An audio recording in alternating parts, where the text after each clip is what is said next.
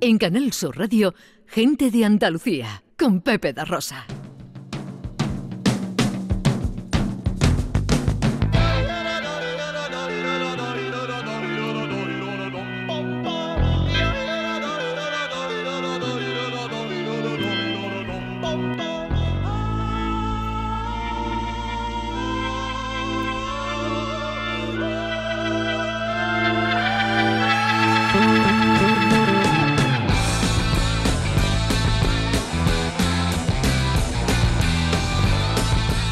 Está aquí Maese Vico, también conocido como Señor Pastor, para preguntarnos el porqué de las cosas. Mientras mandamos un saludo a nuestro querido Dani del Toro, que se encuentra de camino este tampoco se lo monta malamente, de la decimoséptima Feria Agroganadera del Cerdo Ibérico y su Industria en Villanueva de los Castillejos. ¿eh? Y a las 2 de la tarde tiene una, un, esto que llaman ahora los modernos un show cooking, ¿eh? una demostración de cocina, eh, con los comentarios de una experta en dietoterapia y, y una coach nutricional. ¿Eh? Y él haciendo ahí una demostración de cositas rica de la sierra de Huelva. Mira tú que nadie va, nadie se jacta de que va a una feria de desatascador de tubería, ¿verdad? todo, el mundo, todo el mundo dice, mira, voy a esta feria del jamón del cochino ibérico, de me cago la leche. Bueno, hoy es el Día Mundial contra la Corrupción. Eh, hablábamos la semana pasada de si el ser humano es bueno o malo por naturaleza y llegábamos a la conclusión de que nunca lo sabríamos, pero sea como sea, siempre necesitamos regularnos para no hacernos daño, bien por nacer malos o bien por corrompernos y volvernos malos por el influjo de la sociedad.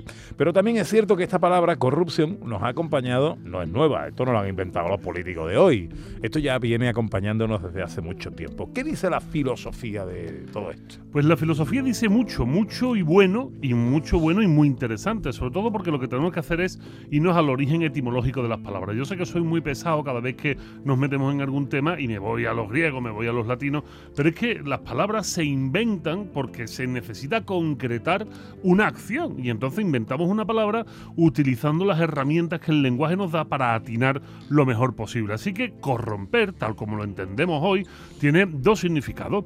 Uno, la corrupción mm, podrida, o sea, lo, que es podrir algo, algo se descompone, algo se corrompe. Esto está claro, esto es, lógico. Pero también, también corrompere, este co del principio es muy interesante, corrompere viene de que rompamos algo juntos. Vamos a romper algo juntos. Vamos a quebrar algo juntos. De hecho, que esto hay que hacerlo entre varios. que no se puede corromper solo. Y esto es muy interesante. Buen apunte, buen apunte. Hombre, esto, esto es muy interesante. La filosofía se da cuenta de que las acciones no suelen ser nunca unipersonales ni unidireccionales. Cualquier acción del ser humano, porque el ser humano es un animal político, en, cualquier acción siempre intervienen varios o muchos, ¿no? Y es que la filosofía nos enseña que mm, eh, el acto corrupto en sí, pues no es solitario, necesita de la connivencia de otros que, primero, lo permitan, o que lo faciliten, o que lo compartan, o otra cosa muy interesante, que miren para, para otro lado. Porque también en la inacción hay acción. Esto lo dice Ortega y Gasset. Cuidado con los que no hacen nada, porque no hacer nada a sabienda de que no estás haciendo nada es estar haciendo algo. Estás permitiendo que esto suceda. Sea como sea, algo que no se corrompe, algo, las cosas no se corrompen nunca sola. De hecho, una manzana para que se pudra necesita de la connivencia de otros elementos, como por ejemplo el aire, el oxígeno, las bacterias. Por sí solas las cosas no se estropean. Y dice, y ahora ya nos metemos en harina más profunda, dice el historiador romano Tácito, esta palabra es muy bonita, Tácito, ¿no? Decimos, esto es Tácito, esto es una cosa que ya se da por hecho. Dice el señor Tácito que cuanto más corrupto, y, y aquí voy a utilizar una palabra muy bonita, cuanto más corrupto es un pueblo, más leyes necesita. Cuidado, esta frase se ha traducido mal muchas veces. Y dicen cuanto más corrupto es el Estado. Y entonces, claro, como el Estado es una cosa grande que vemos como lejana a nosotros, no lo asumimos. Pero en el periodo romano no existía la noción de Estado. La noción de Estado es Nicolás Maquiavelo en el Renacimiento quien la pone encima de la mesa. O sea que esto para traducirlo bien, no hay que hablar de Estado, hay que hablar de pueblo. Y esto a la gente no le gusta. ¿Cómo que un pueblo es corrupto? ¿Cómo es que los pueblos son corruptos? Los, los corruptos son los políticos. Yo les voy a hacer un juego ahora mismo a toda nuestra audiencia, un juego muy bonito, que mm, para que lo piensen un poquito. Creemos, creemos que el pueblo es bueno. No es que el pueblo es bueno y sin embargo los, los corruptos son los políticos. Ahora vamos a hacer vamos a hacer el juego a la inversa, que dirían los filósofos lógicos. ¿Es posible, pregunto yo a la audiencia, que de un pueblo absolutamente corrupto pudiera salir un político bueno?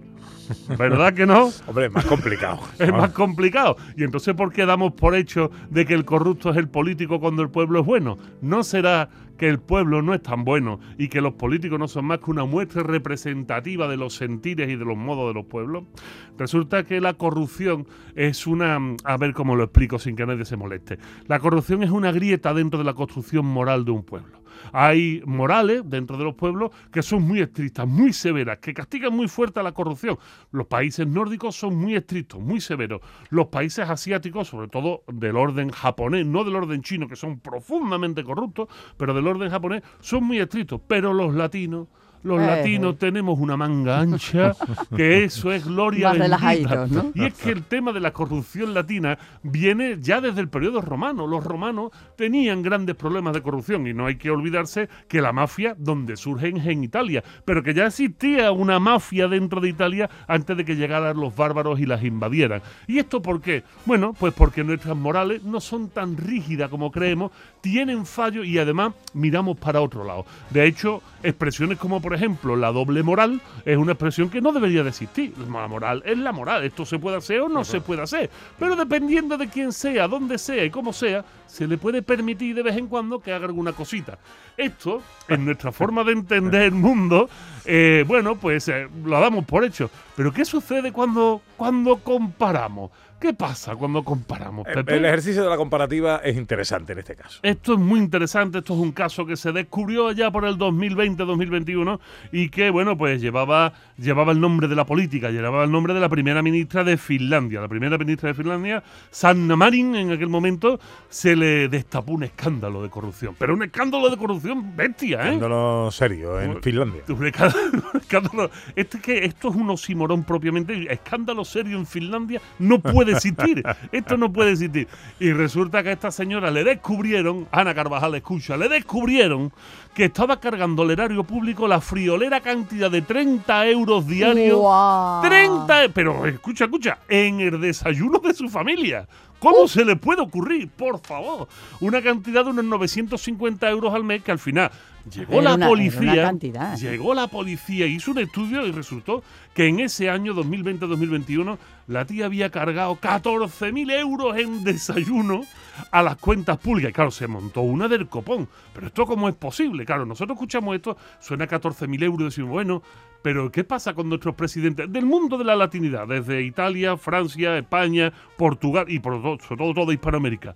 Pues resulta que nuestros presidentes viven en palacios, viven en palacios, como puede ser la Moncloa, por ejemplo, como puede ser tantos otros, tienen un montón de gente que les sirva, tienen un montón de gente que les pone el desayuno, no tienen problema en comer jamón del bueno de cumbres mayores, eso te lo aseguro yo, que no hay problema ninguno. ¿Cuánto costará? Y, no, pagarlo. Y no pagarlo. ¿Cuánto costará el desayuno de la familia de nuestros presidentes? 30 euros y muchísimo, muchísimo más. Y si fuera solo nuestro presidente, pero cuántas comidas y desayuno y demás tienen pagado. Ojo que la, que la ironía en radio no funciona en, en ocasiones. Em, el, el, caso de corrupción política en Finlandia es un caso que evidentemente es ridículo al lado de otros casos de corrupción más cercanos que, que, nos tocan. Y allí en Finlandia se formó un escándalo. un escándalo del copón, es un escándalo del copón porque la corrupción, por tanto, no es más que una falla en la construcción moral de una cultura. Cuando nuestras culturas tienen estas fallas, estos problemas de ajuste, pues sucede esto, ¿no? Que mm, pueden, estas fallas pueden ir desde un desliz casi ridículo, como en el caso de, de Finlandia, a la mayor de las aberraciones posibles, como ha pasado en tantos otros puntos del mundo, donde algunos presidentes ya hablamos de países africanos, pues se dedicaban a coleccionar Rolls Royces mientras su población se moría de asco. Esto siempre sucede y siempre sucede, vuelvo a recordar, por la acción o por la inacción a sabienda de otras personas. Porque lo importante de esto de la corrupción es que entendamos que las cosas no se corrompen solas, que la política no es corrupta per se y que al final, para que algo se corrompa, tenemos que empujar entre todos. Efectivamente, esto es como lo de. Eh, se, me, viene a la cabeza el famoso timo de la estampita, ¿no?